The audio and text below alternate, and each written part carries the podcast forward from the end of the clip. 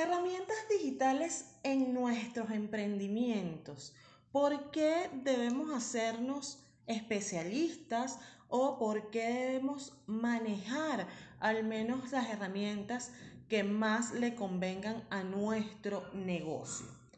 Antes que nada, quería comenzar este flash comentándote qué es una herramienta digital. Y esto no es más que un paquete informático que tiene el fin de facilitar la tarea de tu vida cotidiana y se pueden clasificar, por supuesto, por la necesidad que tengas tú como usuario. Eso es lo que es una herramienta digital. Por supuesto, Todas estas están alojadas normalmente en la nube o son programas, paquetes, como te acabo de decir, que por supuesto van a facilitar la mayoría de las cosas que tú necesites hacer a nivel digital. Para quienes no me conocen, mi nombre es Aura Brito, Aura Brito SM en todas las redes sociales y este es un nuevo Podflash.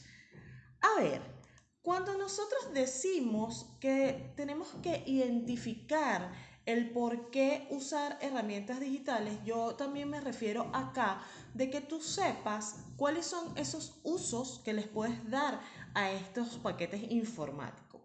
Lo primero es que te puedo decir que estas herramientas te van a servir para agilizar tus actividades, pero también para facilitar todo lo que estás haciendo en el mundo online. Otra de las cosas eh, que te sirve eh, usar estas herramientas digitales es que por supuesto vas a utilizarlas como herramientas de comunicación porque las herramientas digitales te permiten sobrepasar esa barrera de espacio y de tiempo que por supuesto va a hacer que tu comunicación sea más fácil con las personas que no están en tu mismo rango geográfico. Por otro lado, también estas herramientas te permiten ser utilizadas como investigación y por supuesto te van a permitir compartir tus conocimientos e informaciones con otros grupos de personas. Es decir, que las herramientas digitales pueden ser utilizadas en diferentes áreas por diferentes personas, ya que hay una gran cantidad y una gran variedad. Pero lo importante es que tú sepas cómo se clasifican estas herramientas digitales.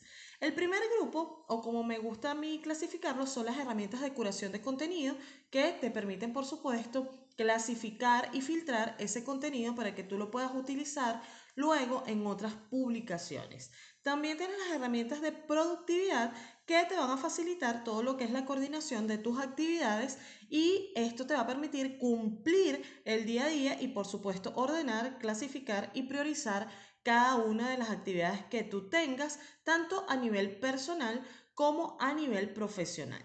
También están las de gestión de trabajo o proyectos, que bueno, son las que te dije que acortan esas barreras físicas y también nos permiten utilizarlas en lo que tiene que ver con trabajo colaborativo para poder hacer seguimiento a nuestros equipos de trabajo. Tienes herramientas de almacenamiento que por supuesto te van a permitir tener todo tu contenido organizado y sincronizado en la nube tienes estas herramientas de gestión de redes sociales, creo que las que más utilizamos a diario, que nos permiten eh, también programar, monitorear contenido que va a ser publicado en medios digitales. Tienes las de email marketing que te permiten llevar correos a la mayor cantidad de personas de tu base de datos. Y también tienes herramientas de blogging o de web que te permiten gestionar tu contenido y publicarlo de manera cronológica y bidireccional en tu marca, emprendimiento o negocio. Por otro lado, tenemos herramientas de mensajería que las utilizamos muchísimo a diario, casi sin darle la importancia que realmente tienen y por último, tenemos herramientas de streaming que nos permiten comunicarnos de manera genial a distancia. Espero que este podflash te haya servido para identificar esta importancia de por qué utilizar las herramientas digitales y que te animes de ahora en adelante a hacer tus propias investigaciones.